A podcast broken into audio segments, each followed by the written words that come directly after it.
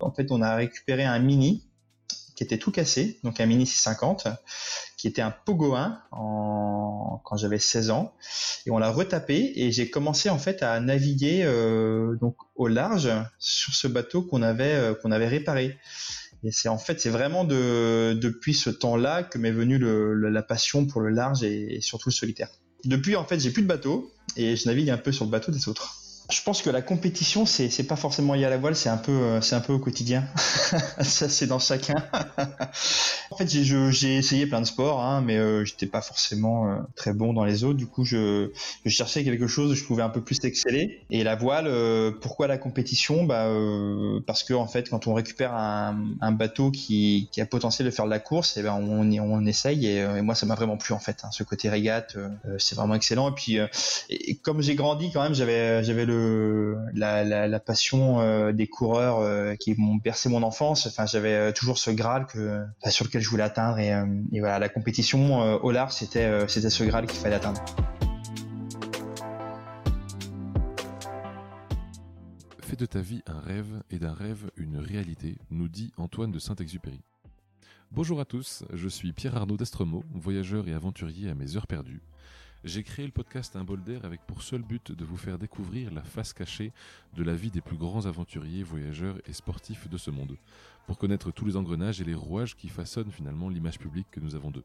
L'idée est très simple, prendre une heure de leur temps pour vous partager les anecdotes les plus folles et vous faire rêver un peu. Bonne écoute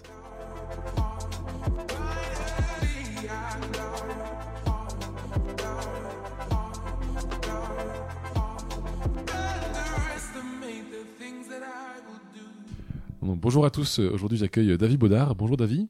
Bonjour. Que David, en quelques minutes, tu pourrais te présenter s'il te plaît? Eh ben écoute, euh, j'ai 35 ans cette année. Euh, je vis à Hennebon, euh, qui est une ville à côté de Lorient, en, dans le Morbihan, Bretagne Sud. Et euh, je suis marié et deux enfants. Voilà. Toi, tu es plutôt côté voile. Comment ça a commencé du coup cette, cette passion pour, pour la voile? Alors j'ai, euh, je suis marin et, euh, et chef d'entreprise aussi.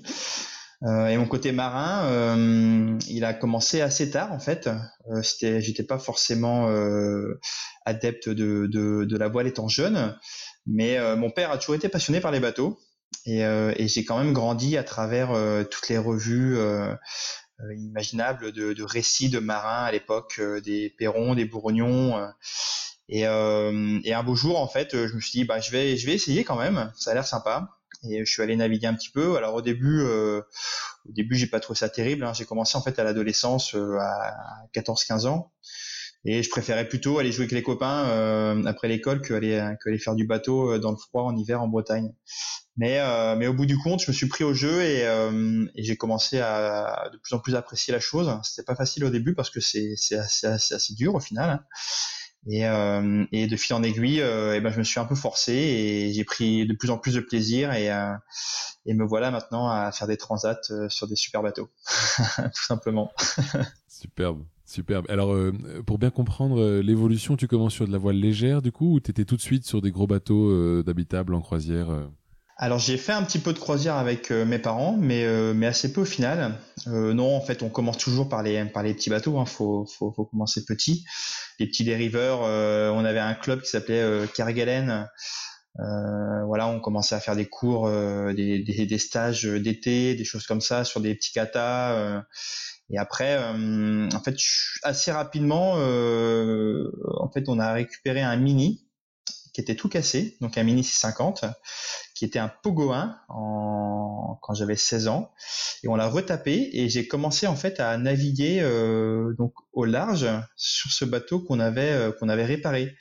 Et c'est en fait c'est vraiment de depuis ce temps-là que m'est venue le, le, la passion pour le large et, et surtout le solitaire. Et vous l'avez encore? Non, non. Alors ça, c'était mon premier bateau. je l'ai gardé quelques années parce que parce que j'y suis allé vraiment crescendo pour l'apprentissage. Euh, on l'a gardé. Euh, on, dû garder euh, trois ou quatre ans.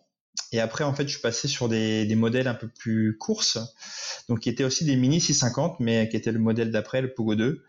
Et là, là, j'ai commencé à faire des transats et vraiment le circuit à fond, où j'ai commencé à gagner mes premières courses, hein, qui était quand même l'aboutissement d'un long travail. C'était vraiment un, moment d'exaltation incroyable, la première victoire. Et donc j'ai eu ce Pogo 2, après j'ai fait encore du mini, j'ai eu un proto qui était le, qui est toujours d'ailleurs le, bateau le plus rapide hein, de l'Ouest, qui est le 865, qui est le premier, enfin qui est le deuxième SCO dessiné par David Raison, qui sont des bateaux un peu révolutionnaires à l'étrave toute ronde.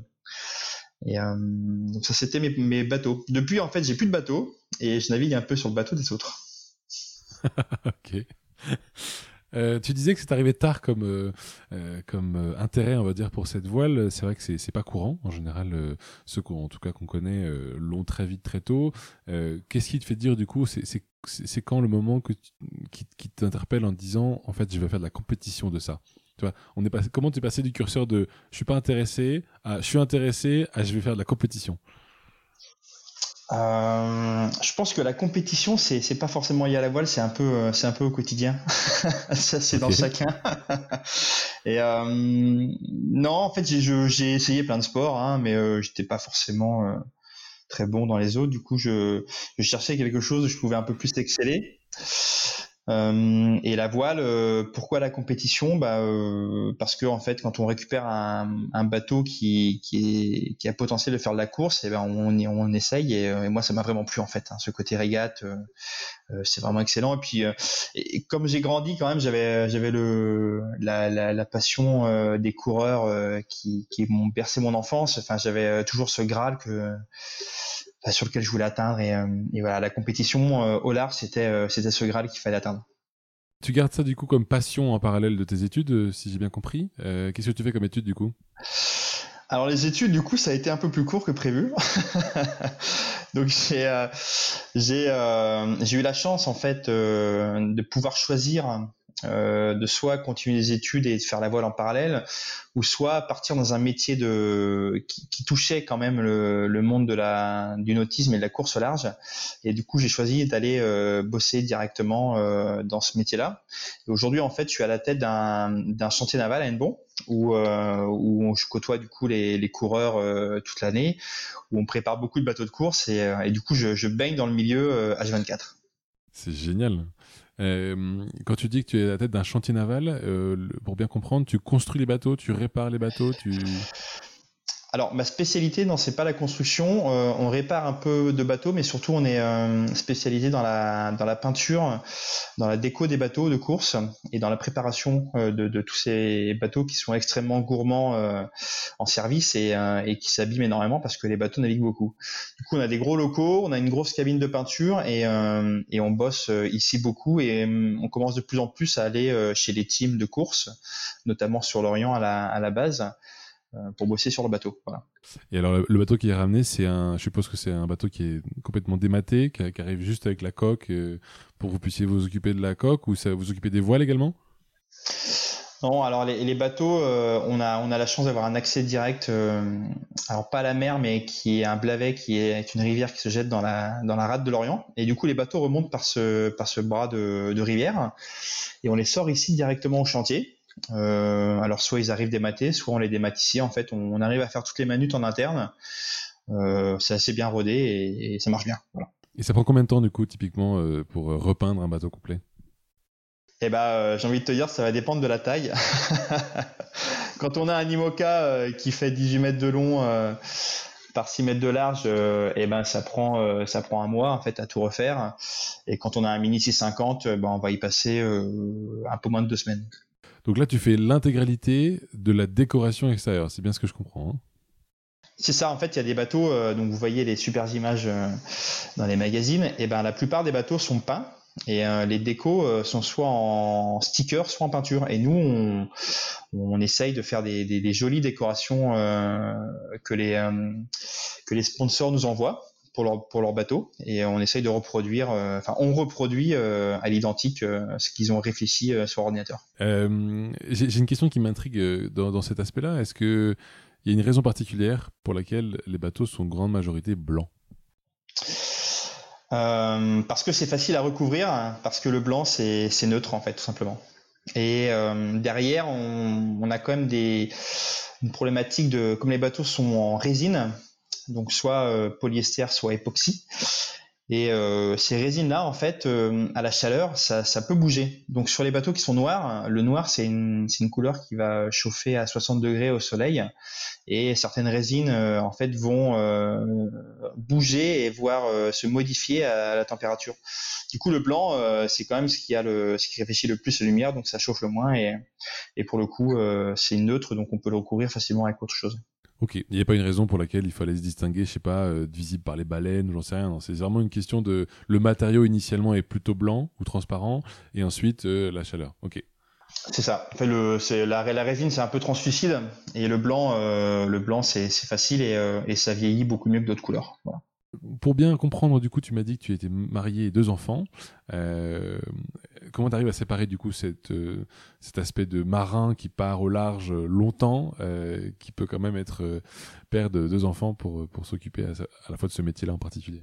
Et ben en fait tout est lié. Euh, il faut avoir une femme euh, efficace, j'ai envie de dire, qui, qui arrive à switcher, euh, à switcher quand je suis pas là. Et c'est vrai quand je pars pendant un mois, un mois et demi, et ben c'est elle qui gère tout. donc donc c'est sûr que si je suis pas épaulé au quotidien par sa présence et son efficacité, ben je je pourrais pas en fait faire ce que je fais actuellement et et on pourrait pas avoir une famille comme ça. Voilà. Donc c'est hyper important d'avoir euh, d'avoir un binôme euh, qui puisse switcher euh, quand elle est toute seule. Et elle te soutient dans cette, dans cette activité? Est-ce qu'elle en fait peut-être elle aussi de la voile? Eh ben, elle fait pas du tout de voile. Elle adore me suivre. Et après, euh, heureusement qu'elle aime ça, sinon on serait pas ensemble. Mais euh, non, non, elle a le mal de mer euh, assez rapidement. Du coup, j'ai essayé, j'ai un peu forcé, mais mais ça marche pas du tout. Donc, je retente, je retente tous les x x années pour voir si ça bouge, mais pour l'instant, j'ai j'ai pas encore réussi. Quand tu dis que tu es à la fois chef d'entreprise et skipper, tu consacres combien de temps à chaque activité du coup? Alors c'est assez, euh, c'est assez cyclique. Hein. C'est-à-dire que quand je pars sur une, une, saison de voile ou, ou, un programme, une grosse course, je vais y passer 80% euh, euh, sur, le, sur la course et 20% à gérer le chantier en arrière. après, globalement, sur une année, c'est plutôt, c'est plutôt 70% pour le chantier et 30% pour la, pour la course en termes de temps. Après, euh, après, il y a vraiment des années où oui, où je passe, euh, je passe énormément de temps sur l'eau à naviguer, mais ce sont des choix. C'est des années où du coup je travaille moins, je gagne moins d'argent, mais euh, mais je me fais une belle évasion mentale. L'aspect de, de, saison, tu parles, il a une date en particulier dans l'année? comment tu définis une saison du coup? Les saisons, euh, en fait, le, on navigue quand même quand il fait quand il fait assez beau. Hein. On va commencer au printemps euh, jusqu'à l'automne. Et du coup, euh, automne, hiver, on est. Moi, je suis à fond ici au chantier où les bateaux naviguent pas, où j'entretiens du coup et je répare les bateaux des concurrents notamment. Mais la saison, ouais, c'est ça, ça commence avril pour se terminer fin septembre. Et après, quand on commence à taper dans des transats comme la Jacques Vabre, où là, on a eu des départs fin octobre qui nous ont emmenés euh, jusqu'à décembre. Euh. Mais bon, comme on va au Brésil, on a plus ce problème de, de, saison parce qu'on passe dans l'hémisphère sud et du coup, il fait tout de suite beaucoup plus chaud. tu, tu, emploies combien de personnes du coup sur ton chantier aujourd'hui? Alors, euh, je suis tout seul à l'année et après, moi, j'ai des indépendants qui viennent pour m'aider sur les sur les gros dossiers de peinture. Et du coup, l'hiver, on essaie de tourner à 3-4. Alors parlons un peu de cette, cette Jacques Vabre. Euh, c'était quand ta, ta, première participation? Eh ben Jacques Vabre, j'en ai fait qu'une, donc c'était celle de l'année dernière.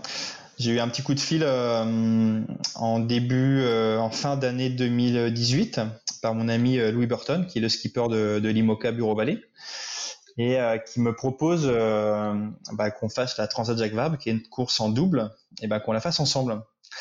Alors du coup, euh, du coup, j'ai été super heureux et tout de suite emballé par, par la proposition parce que c'est euh, c'est un super projet sur des sur des IMOCA qui sont quand même une, la classe euh, qui, qui marche fort. Donc c'est les bateaux du Vendée Globe. Euh, c'est des super machines de course, voilà. Donc c'était vraiment super. Et on a, on s'est entraîné toute l'année 2019. On a fait des courses de pré-saison et avec comme objectif d'être d'être fin prêt pour cette Jacques Vabre. Et un départ du Havre et c'était incroyable, une course fantastique avec une arrivée au Brésil. C'était c'était vraiment un souvenir, un super souvenir. J'ai vraiment beaucoup apprécié et, et ça m'a fait énormément de bien de, de, de, de, renaviguer et en plus on n'a pas été non plus hyper nul. on a fait quelques bons trucs, donc c'est vraiment génial. Voilà, c'était c'était super. Donc à refaire absolument. Euh, tu pourrais nous décrire un peu cette sensation d'être euh, au milieu de l'Atlantique où il n'y a rien derrière, rien devant, rien à droite, rien à gauche? Ah, ça c'est une question pas facile. Hein. Euh, je pense qu'on a surtout un sentiment. Alors, il y a, plusieurs choses qui se mêlent. Il y a un peu la liberté parce qu'on parce qu'on est contraint par rien. ça c'est vraiment se détacher du quotidien terrestre. Ça c'est vraiment une chose incroyable on a juste à, enfin juste entre parenthèses, à gérer euh, le bateau, euh, qui n'est pas une mince affaire, mais euh, mais voilà, cette sensation de liberté, elle est vraiment importante. Et après, il y a, y a quand même une, quand on est au milieu de nulle part tout seul, et eh ben on est tout seul. Et ce qui veut dire que le moindre pépin, eh ben c'est un peu c'est un peu compliqué à gérer. Donc il y a, y a cette petite omniprésence euh, de, de, pas, de pas de peur mais euh, mais voilà d'anxiété euh, qui peut qui peut amener à avoir et ben avoir un mélange des deux. Voilà. De, de bonheur et, et, un petit peu d'anxiété. Et ça dure ça dure quoi en général 3 4 semaines à peu près cette transat? Mettez quoi une dizaine de jours une 10 15 jours?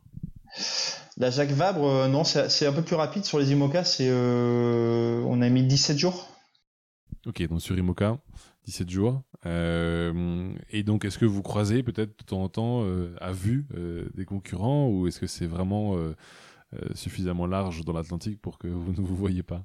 Alors nous, on n'en a pas croisé beaucoup. On en a au départ forcément parce qu'on sort de la Manche, donc on a quelques croisements avec les bateaux. Et, à l'arrivée, on a croisé, on est arrivé en fait à, à trois bateaux en, je crois, en une demi-heure, quelque chose comme ça. Donc on les a retrouvés à la fin. Mais sinon, au milieu de l'Atlantique, non, à part des cargos, euh, on croise pas grand monde. Après, on a quand même sur ces bateaux-là des, des connexions avec la Terre euh, parce qu'on a les téléphones et on a le, on a Internet pour récupérer les fichiers météo. Donc on, on a en fait une cartographie qui est mise à jour euh, plusieurs fois par, euh, par jour sur la position des concurrents. Donc on les a virtuellement, mais, mais après non, on voit, voit personne. Enfin, on ne parle à personne d'autre que, son binôme. On a un système AIS où on voit les, cargos, en fait, euh, leur position, leur vitesse et leur trajectoire. Donc avec ça, on arrive à les éviter.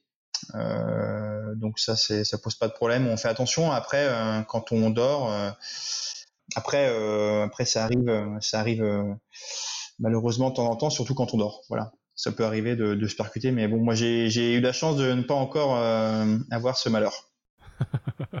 Et vous n'avez pas un système d'alarme qui prévient justement avec ces calculs qu'il euh, y a une route qui va croiser l'autre?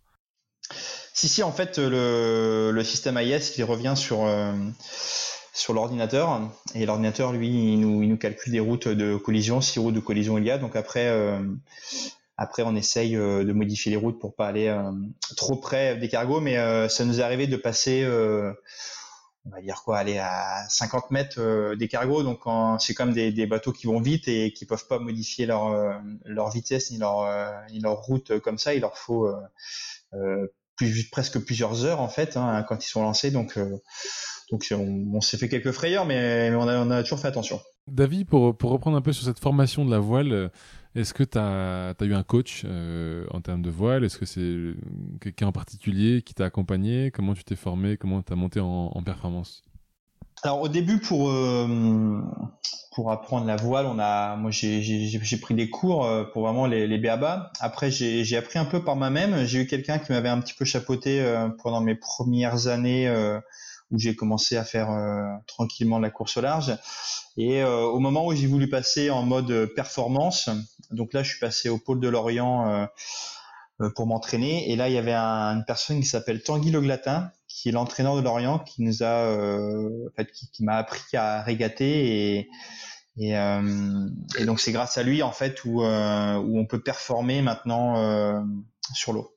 C'est lui en fait qui m'a qui m'a appris à, à, être meilleur, à performer sur les manœuvres, sur les sur les choix de voile. Enfin voilà, c'est des, des journées des journées à passer à naviguer, à faire des manœuvres euh, en flotte. Hein, on a plusieurs bateaux. Et donc c'est comme ça qu'on qu'on performe. Et puis après, il y, a, y a pas mal de théories aussi hein, sur sur la course, la stratégie, la météo, toutes ces choses-là. Donc il y a, y, a, quand même beaucoup beaucoup de boulot pour pour, pour performer et c'est un un travail très très fort. Et euh, voilà, quand on veut, quand on veut être euh, être sur le haut de, du podium, bah, il faut beaucoup beaucoup bosser. Et tu, euh, comment tu l'as trouvé ce coach? Comment tu fais aveuglément confiance à quelqu'un comme ça? Quand j'ai commencé à m'entraîner, c'était un peu ses débuts à lui aussi. Il était là depuis quelques années, mais mais en fait, tu, assez, vite, on le voit, on, on voit quelqu'un s'il est s'il est performant, si voilà, enfin, sa, façon de faire, euh, c'est, ça s'est assez vu rapidement et euh, de toute façon euh, rapidement sur les courses qu'on a fait avec avec notre groupe à nous, ça a très bien marché. Donc c'est clairement la bonne option. Et depuis, ce coach l'orienté, il en a il en a mis quelques-uns sur le devant de la scène. Tu, typiquement, quand tu cumules deux vies comme ça, est-ce que tu saurais nous dire ce que tu fais de, tes journées du coup pour avoir un peu plus un, ordre d'idée? Qu'est-ce que tu fais le jeudi par exemple? Euh, en fait, on pourrait même rajouter une catégorie, euh, la catégorie euh, père de famille. Effectivement, pardon. ah non, c'est sûr. le jeudi, bah, le jeudi, en fait, bon, il y a, y, a, y, a, la vie de famille qui est qui est assez quotidienne, qui est enfin, en période classique. Après, euh, et ben aujourd'hui, euh, aujourd'hui, on est en période un peu hivernale, en période de confinement. Donc euh, aujourd'hui, je ne fais pas de bateau parce qu'on n'a pas le droit d'aller faire de bateau. Donc je, je fais que travailler, mais en période classique, à cette époque-là, en mars, euh, non, je, je, suis quand même concentré encore sur le sur le boulot. Euh. Après, si tu me prends un jeudi euh, au mois de au mois de juin, bah, je pourrais dire bah là, je suis parti en convoyage pour aller emmener un bateau sur sur ma prochaine course voilà, je vais passer la nuit en mer euh, euh, et puis je vais arriver euh, demain matin à Douarnenez. voilà. Ça, ça, ça, aurait pu être ça, ça dépend, ça dépend de la période. Quand tu fais un convoyage, tu fais un convoyage de tous les bateaux ou uniquement de ceux sur lesquels tu cours? Non, non, seulement sur lesquels, sur lesquels je cours. Euh, parce que s'il fallait emmener tous les bateaux de tout le monde euh, dans le port, euh, on passerait un paquet de temps. Non, non, chacun est censé en fait s'occuper, enfin gérer son projet, son bateau. après, certains font appel à des ce qu'on appelle des convoyeurs, donc c'est une personne extérieure qui va qui va emmener le bateau d'un point A à un point B, mais moi, j'essaye en fait de les faire moi-même bah, parce que déjà, ça me permet de naviguer plus parce que je suis pas forcément celui qui a le plus de temps pour naviguer à l'année et euh, ça me permet de, voir si quelque chose cloche avec le bateau, donc de, pouvoir gérer un petit pépin technique ou une amélioration euh, que je pourrais faire euh, voilà, juste avant de partir en course. Oui, très bien. Et tout simplement le, tout simplement le plaisir de naviguer aussi. c'est toujours, c'est toujours un plaisir. Tu, tu disais que tu as effectivement une première participation à la Jacques Vabre l'an dernier. Tu as fait d'autres mini-transats avant. Euh, c'est quoi C'est un juste pour bien comprendre, de souvenir, c'est tu mets deux années à bien préparer la, mini transat, tu passes un peu de temps quand même sur ces sujets-là. Tu as fait combien de participations du coup à cette euh, mini transat? Ben, euh, ça fait un paquet de temps que je fais du mini. Enfin, c'est par là que j'ai commencé et je pense que j'en ferai toujours parce que ce sont des bateaux incroyables. Et ma première mini, ma première campagne de mini, c'était 2008-2009. Euh, avec, et, euh, sur le Pogo 2. J'ai fait 2010-2011 euh, sur le même bateau. j'ai fait deux années de pause et j'ai refait une campagne 2014-2015 sur le proto révolutionnaire. Voilà. Et depuis 2015, tu fais plus de mini? Si, j'en fais tous les ans. Alors pas tout le circuit, mais mais je, navigue avec d'autres personnes. Il y a euh, voilà, sur le circuit, sur des courses en double, on me prête des bateaux euh, pour faire des courses en solo. Donc tous les ans, je fais du mini.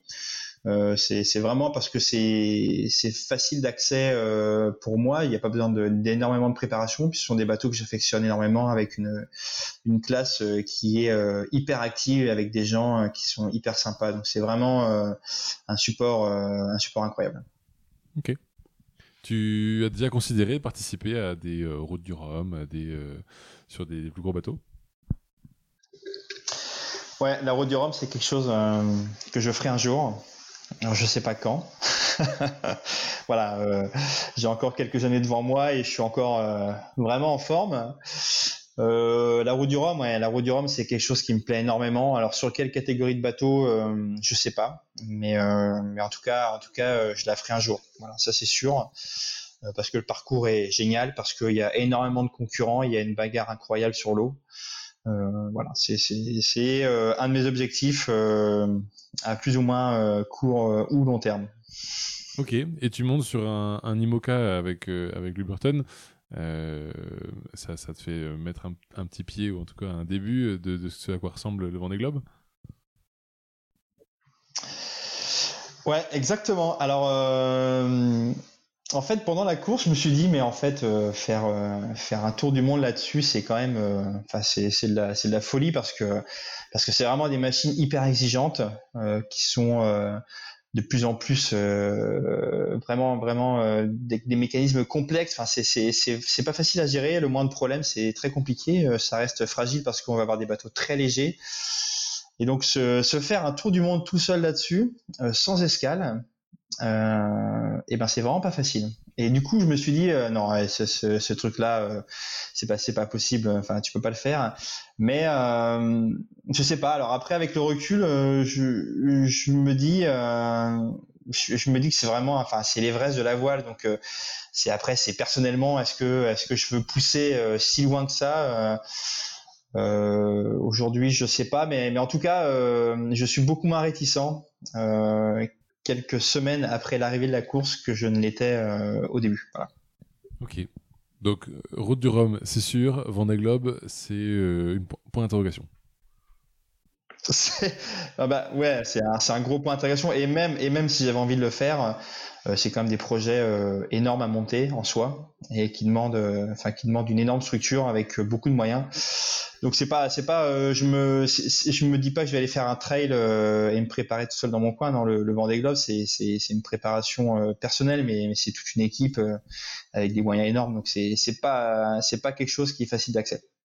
Est-ce que tu as une, euh, une partie dans ta semaine euh, de couverture médiatique entre euh, ce qui se passe au chantier, typiquement, qui veut être présenté, aux sponsors, hein, typiquement, qui ont demandé ces peintures-là, ou à titre personnel, en tant que skipper, est-ce que tu passes un peu de temps dans la semaine avec les médias? En... Quand j'avais mes projets, euh, mes projets sportifs personnels et même euh, même de course en double, euh, oui, on passe du temps sur les médias parce que parce que c'est c'est une partie importante du, du métier de skipper. hein. Il faut il faut communiquer, il faut représenter le sponsor, euh, faut aller voir les sponsors aussi. Il y a il y a toute cette partie là, donc euh, donc oui, on y passe du temps. Euh, après, ce- c'est souvent programmé, mais euh, le, le- vraiment le, le grosse emprise médiatique euh, qu'on a euh, quand on est marin et skipper professionnel, c'est vraiment au départ des courses, sur toute la période d'attente, ce qu'on appelle voilà la période où on, obligatoire où on doit être sur place avec les bateaux. Et là, on a c'est au, quotidien, c'est des, des interviews, des photos. Euh, euh, il y a, il y a, c'est, euh, assez euh, dense en termes de, médias, mais vraiment sur ces courtes parties.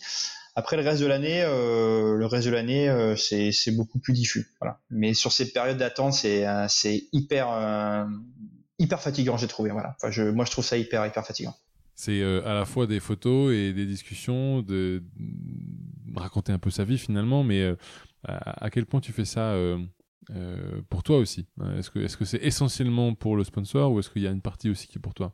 Bah, le quand, quand on a un projet de course euh, avec un sponsor, le, sponsor et le skipper sont liés, donc euh, il faut représenter euh, de la meilleure façon euh, et promouvoir le sponsor. Mais euh, mais en, parlant du sponsor, on parle de soi. Enfin voilà, on fait la course. euh, voilà, c'est c'est c'est les deux. euh, Les, les deux sont liés euh, sur la communication. Euh, donc oui, c'est important de c'est important de communiquer pour soi aussi parce que parce que les sponsors euh, ne sont pas éternels et, et qu'il faut enfin et on change assez régulièrement voilà sur, suivant euh, les supports de bateaux et ces choses-là donc euh, oui il faut euh, il faut que, que les gens reconnaissent le nom un petit peu mais mais voilà enfin quand on essaye de bien faire le boulot Ok. Euh, tu as des gens que tu admires en particulier, des personnes qui t'inspirent, Euh, pas forcément des voileux d'ailleurs. Euh, eh ben, Coluche a été une personne qui m'a beaucoup inspiré, même s'il est décédé, je crois, un an après ma naissance, mais mais je sais pas, c'est un, un personnage qui qui m'a beaucoup plu, très très humoristique forcément, mais mais qui, qui, a fait beaucoup parler de lui, qui voilà, c'est ce que j'aime bien. Et dans, dans, les marins, ça va rester les deux qui ont bercé mon enfance, qui sont Loïc Perron et, Laurent Bourgnon c'était vraiment deux marins incroyables euh, qui, qui, ont bercé mon enfance et euh, et euh, bon j'ai jamais eu la chance de naviguer avec eux mais, mais aujourd'hui je côtoie des, des, grands marins et j'ai la chance de naviguer avec des, de nouveaux grands marins et ça c'est ça c'est un bonheur incroyable et j'apprends beaucoup à leur côté. Tu as eu des, moments de blues, des moments de frustration peut-être dans ta carrière jusqu'ici, des, éléments que, tu regrettes de ne pas avoir fait ou dont tu es triste de ne pas avoir participé? Alors de, de, blues et de regrets euh, tous les jours en fait, quand on n'est pas sur l'eau. non, euh, qu'est-ce qui, euh, enfin il y a forcément comme comme dans tout, il y a des hauts et des bas. Hein, quand on a quand on arrive à, enfin quand tout se compile bien et qu'on arrive à, voir ce qu'on veut à l'endroit où on veut, c'est génial. Mais et, mais dans la plupart des cas, il faut, enfin c'est un peu plus difficile. On n'a pas toujours. je pense que les les, plus grandes déceptions, ça va être les abandons de course. Quand on s'est engagé, euh, nous, et qu'on a, qu'on a engagé du monde avec nous euh, sur des courses et qu'on n'arrive pas à finir, euh, je pense que ça, c'est les plus grosses déceptions qu'on peut avoir ben, en tant que marin. Donc ça, c'est ça, c'est sûr. Et après, des regrets, c'est pas facile à dire. Enfin, c'est c'est il y en aura forcément, mais mais il faut être il faut être sûr de ses, de ses choix en permanence et, euh, il ne faut vraiment pas douter là-dessus parce que sinon, euh, sinon ça marche plus. Et toi, tu as douté à un moment donné? Est-ce que tu t'es dit, enfin, tu dis tu as 35 ans, est-ce que tu as un jour, tu t'es dit, en fait, j'en ai marre de la voile, je vais faire autre chose? Non, pour l'instant, je vais, je, vais, je vais continuer là-dedans, ça me plaît beaucoup. Mais euh, je ne sais pas ce qui me pourrait me faire arrêter, peut-être un accident, je sais pas, mais enfin, c'est pour moi, la mer et la voile, c'est une passion, c'est ancré en moi. Donc, euh, si je m'éloigne trop longtemps euh, euh, de la mer, je deviens désagréable, je pense. je, peux comprendre. je peux comprendre. Euh, comme tu suis effectivement l'évolution des bateaux, entre autres parce que tu les touches au quotidien à, les peindre, est-ce que tu penses pas que entre les foils et, d'autres formats de, de coques, euh, des bateaux de plus en plus grands avec les ultimes, etc., on n'est pas en train de pousser le modèle de la voile un peu trop loin euh, c'est un peu too much versus ce que ça devrait être dans un, sport? Est-ce qu'on, est-ce que c'est pas trop? Bah, en fait, on veut toujours euh, aller plus vite, toujours être le meilleur, et, euh, je pense que ça passe par, euh, là où on est. Maintenant, qu'est-ce qui peut stopper cette évolution? Bah, Le modèle économique, tout simplement. voilà, en fait, je ne sais pas si on peut comparer à la Formule 1 où, où il y a quelques années c'était ouvert à tout. là, ils essayent de, de réduire les coûts parce que parce que ça part dans tous les sens et, euh, et oui peut-être en voile on, on, est obligé de passer par là alors euh, il y a beaucoup de classes qui sont devenues monotypes où euh, du coup ça ça régule un peu le modèle économique des bateaux mais mais enfin on, on, montrera on montrera toujours du doigt le, le, meilleur le plus beau le plus grand le plus fort donc je pense que ça c'est c'est un c'est un trait qu'on ne pourra jamais gommer nulle part hein. enfin voilà c'est c'est comme ça, hein. c'est ancré dans l'être humain. Et, voilà. tu, tu penses pas qu'il y a un intérêt aussi, euh, euh, je sais pas, un intérêt économique euh, dans cette recherche du record et, de, la meilleure performance? Une recherche économique, c'est-à-dire sur, sur le point retour sur investissement ou Ouais, plus dans le sens, est-ce que est-ce qu'en fait l'exploit il n'est pas mené systématiquement par des intérêts économiques ou médiatiques? Euh, non, je pense que l'exploit sportif, il est, d'abord mené par le par le par l'envie du marin, par la par la par sa compétence. Et, euh, et après, est-ce que les sponsors poussent euh, les gars à faire autre chose? Je, je pense pas. Hein, c'est je je connais pas pas vraiment de, de, de sponsors qui, qui imposent ou qui obligent certains marins à faire ceci ou cela. C'est c'est vraiment un accord, euh, un accord entre les deux qui, qui, font, qui partent ou non sur, sur des records, sur des transats et sur, des, sur certains programmes. Euh, David, pour reprendre un peu plus une question philo, est-ce que tu ne penses pas que euh, depuis le temps que tu fais de la voile et de la régate en particulier, donc de la voile en compétition, tu ne penses pas que le dépassement de, de soi, c'est devenu un peu une drogue pour toi? Euh, ça l'était beaucoup plus au début, en fait, où, euh, où je cherchais toujours euh, plus, plus, plus. je pense que non, une drogue, non, c'est, c'est, c'est pour moi, c'est un, c'est un, plaisir en fait. C'est pas une addiction hein, de, de, de, se faire mal non plus. Je, je pense que c'est vraiment un plaisir de toujours faire mieux. Le dépassement de soi, ça fait partie du métier de marin. C'est, c'est vraiment une phase obligatoire pour, pour être bon et pour que ça fonctionne. Mais euh, je le prends pas comme une drogue, moi je, je, je, prends plus comme un plaisir en fait. Voilà.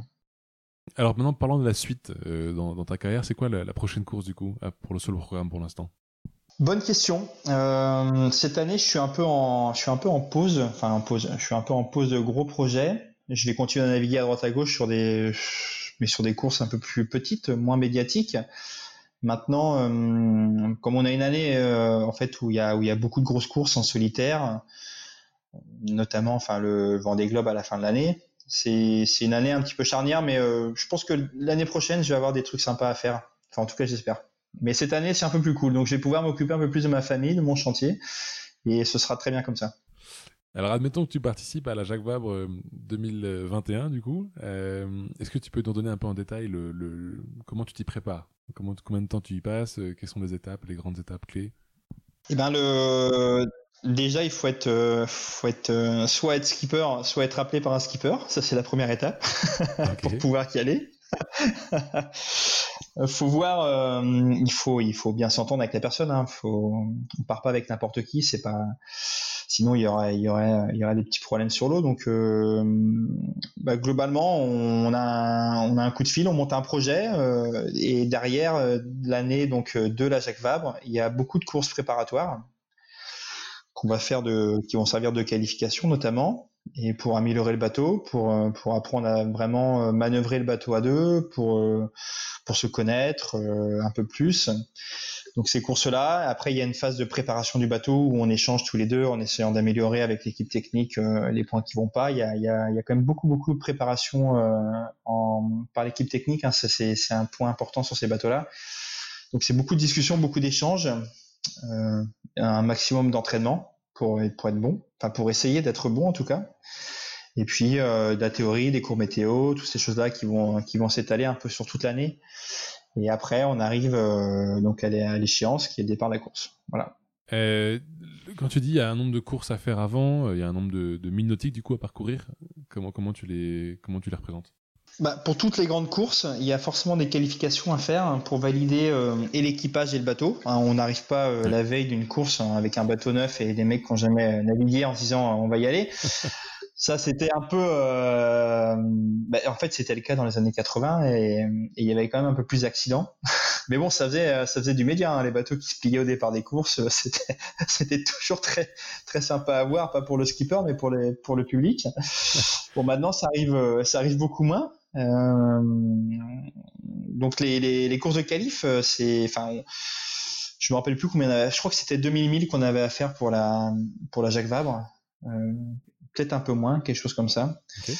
Donc c'est, on a fait la, la Fastnet Race, qui est une course anglaise, qui était hyper sympa. C'est un aller-retour en fait entre Plymouth, le phare du Fastnet et Plymouth. Et on a fait, euh, on a fait le défi Azimut à Lorient où ils avaient fait un parcours spécifique pour les IMOCA en double, donc un offshore euh, qui avait duré un peu plus de 48 heures. Ça, c'est les deux courses qu'on a fait, plus les convoyages. Euh, plus euh, plus les entraînements en fait. Hein. Le bateau était basé à Saint-Malo, donc j'ai fait quelques allers-retours là-bas. Et puis euh, et puis voilà, ça, ça ça a très bien fonctionné parce qu'on arrivait au bout sans trop de problèmes et, et on était toujours hyper copains à l'arrivée. Donc c'était pas mal. c'est sûr qu'une une colocation finalement de tant de, tant de temps, ça, ça, demande des efforts de prendre sur soi et tant mieux si, si à la fin ça va encore bien. Euh, tu, tu m'as dit au début que tu étais plutôt quelqu'un qui faisait de la, du solitaire. Euh, celle-là, tu l'as fait à deux. Euh, qu'est-ce que tu préfères? Qu'est-ce que je préfère? C'est deux exercices euh, très différents, le solitaire et le double. Le, le, double, on a, enfin voilà, on est, on, est, on est quand même deux solitaires sur un bateau parce qu'au final, on se croise pas tant que ça, hein, parce qu'on fait des quarts. on doit, on doit être l'un avec l'autre peut-être 4 heures par jour. Le reste du temps, on est, on est tout seul à gérer le bateau. Et euh, bon, le, double a, cet, euh, intérêt et ce, petit côté sympa de, pouvoir se reposer sur l'autre et de, gérer à deux euh, les problèmes, les choix météo. Donc il y a quand même beaucoup moins de, doutes au, quotidien sur la navigation en double. La navigation en solitaire, c'est, toujours est-ce que je fais la bonne route, est-ce que j'ai la bonne voile. Il y a voilà, il y a, y a, quand même une, enfin un moment de doute incroyable et c'est là où il faut être sûr de soi et il faut rien lâcher euh, parce que sinon on n'arrive pas à faire ce qu'on veut en fait. Donc c'est vraiment euh, deux choses vraiment différentes. Est-ce que tu as des, des, petits secrets à toi, des petits défis particuliers que, que, que personne connaît du coup par extension, ou des éléments qui d'ailleurs sont pas forcément des, défis de voile que, que, que tu as euh, à titre personnel? Des défis personnels qui sont pas de la voile. Euh, essayer de garder ma famille le plus longtemps possible. ça, c'est un défi personnel. Non, parce que si, on fait le tour de tous les marins, euh, c'est pas toujours facile, facile de, de conjuguer les deux. Du coup, j'ai, ça, c'est un, ça, c'est un défi à long terme qu'il faut que je réussisse si je veux pas finir tout seul. Donc, il y a ça. Et sinon, non, euh, j'aime, j'aime beaucoup le, enfin, les défis sportifs il y a, y, a, y a, des choses euh, sur lesquelles je commence à m'intéresser et je sais pas des, des, grands des grands trails c'est c'est un truc qui me qui me qui me tape un peu dans l'œil mais euh, dans le coin de l'œil mais c'est c'est quelque chose euh, où physiquement il faut vraiment être fort. Et ça c'est un petit défi personnel que j'aimerais bien faire euh, faut pas que j'attende trop longtemps parce que sinon je pourrais plus le faire. Donc faut que je m'y colle faut que je m'y colle voilà, faut que je, faut que je, faut que je, faut que je, faut que je le programme ça. Mais ça, c'est un truc que j'aimerais bien faire. Et on peut savoir ce que c'est? Ah bah de, je, j'ai pas de, c'est, c'est des, des un, un, grand trail. Voilà, j'aimerais bien faire un truc un peu long. Voilà, pas de truc de sadomaso, mais quelque chose euh, qui est un peu, qui est, qui est, un, qui est un petit peu, euh, qui soit vraiment dur, mais mais pas pas non plus euh, sadomaso. Voilà. Une Saint-Élion, un tour du Mont Blanc, un truc comme ça? Un truc en montagne, ce serait pas mal, ouais. Ok. pour, pour, tout dire, on, a, on, a, on, a, déjà regardé avec un copain euh, le Tour du Mont Blanc. Ah typiquement. Non, mais c'est vrai que c'est une, une, très belle course. C'est sacrément. Sacrément. Ouais. J'ai presque envie de dire sacrément débile euh, parce que c'est vraiment un, un, gros effort physique, mais, euh, mais c'est vraiment impressionnant. C'est vraiment, vraiment impressionnant. Euh, David, euh, ça va bientôt faire une heure qu'on discute, euh, plus de pour comprendre effectivement ce qu'on, comment on fait pour te suivre? Est-ce que tu as des réseaux en particulier, des livres, des films ou des réseaux sociaux? Eh ben le, réseau social, c'est le Facebook. Donc j'ai un Facebook Davy Baudard Navigateur où en fait euh, je, je, mets. Euh, alors en ce moment il n'y a pas grand chose parce que parce qu'il se passe pas grand chose dans le milieu maritime. Mais euh, si on repart un peu en arrière sur la Jacques Vabre, eh ben c'était mis à jour quotidiennement avec avec nos récits, des vidéos de, de nous en mer, la carto. Voilà, il y avait il y avait toutes ces choses là qu'on pouvait suivre là-dessus, des liens vers le vers les sites des courses ces choses-là. Mais le, Facebook, c'est ce qui marche le mieux à l'heure actuelle, c'est ce qui est le plus facile. Euh, et alors, du coup, pour. Euh, pour... Imagine quelqu'un veut se lancer dans la voile, qu'est-ce que tu lui dis? Eh ben, de ne pas lâcher le morceau, ça c'est sûr, parce que c'est pas facile au début c'est très dur, mais, euh, mais il faut euh, il faut pas lâcher. Et si euh, si l'envie elle est là, si l'envie réelle est là au début, ça, ça, ne peut que marcher. Des, des conseils en particulier à suivre, des écoles, des éléments, des formations? Bah, des, des, conseils, en fait, il faut essayer de bien de bien s'entourer, d'aller vers les bonnes personnes pour pour prendre les bonnes décisions je pense avant de avant de commencer euh, réellement le, le, projet, il faut euh, faut vraiment avoir avoir les bonnes réponses à ces questions, euh, être assez méthodique là-dessus. Et après et après voilà, hein, c'est c'est une fois qu'on a les une fois qu'on a tous les bons éléments et l'envie, je pense que je pense que ça peut que marcher. Donc s'ils si, veulent des conseils, ils m'appellent. Comment on fait pour te joindre du coup? mon téléphone est partout en libre service, malheureusement. non, non, mais j'ai beaucoup de, j'ai beaucoup de, de jeunes qui m'appellent en fait, enfin de jeunes et de moins jeunes d'ailleurs, qui veulent se lancer sur des sur des sur des euh, parcours mini, des circuits mini et, euh, et comme moi je suis passé par là, enfin j'en fais encore depuis de longues années, euh, j'ai voilà j'ai pas mal de choses faciles à leur à leur donner, enfin des, des, des points clés à faire, voilà. Assez assez régulièrement je j'oriente les personnes là-dessus. Donc je, je fais déjà un peu ça et ça me plaît pas mal en fait. Tu en as un en particulier que tu veux partager pour ceux qui se, veulent se lancer dans la mini? Des choses en particulier? Euh... Oui, après les questions qui reviennent assez souvent, c'est euh, c'est euh, qu'est-ce que je dois prendre comme bateau, voilà, euh, sachant que voilà, suivant le profil de la personne, euh, je vais les orienter vers des choses différentes. Où est-ce que je dois venir m'entraîner avec mon bateau, ce genre de choses. Qu'est-ce que qu'est-ce que ça implique en termes de temps de préparer les courses qu'est-ce que ça implique comme budget, euh, voilà, ce genre de choses. En fait, c'est des, des, choses que je maîtrise assez bien, donc je peux leur donner tout de suite euh, les, la réalité en fait euh, sur, sur, le, sur le projet. David, merci d'avoir pris ce temps avec moi. J'étais ravi d'avoir fait ta connaissance. Eh ben, c'était un plaisir.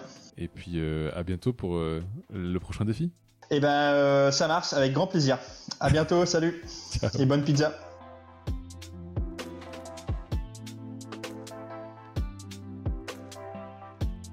Vous avez aimé ce podcast, n'hésitez pas à le partager à au moins deux personnes pour le faire connaître encore plus. Et pour ne rien rater des prochains épisodes, abonnez-vous à la page Facebook et à la chaîne. À bientôt!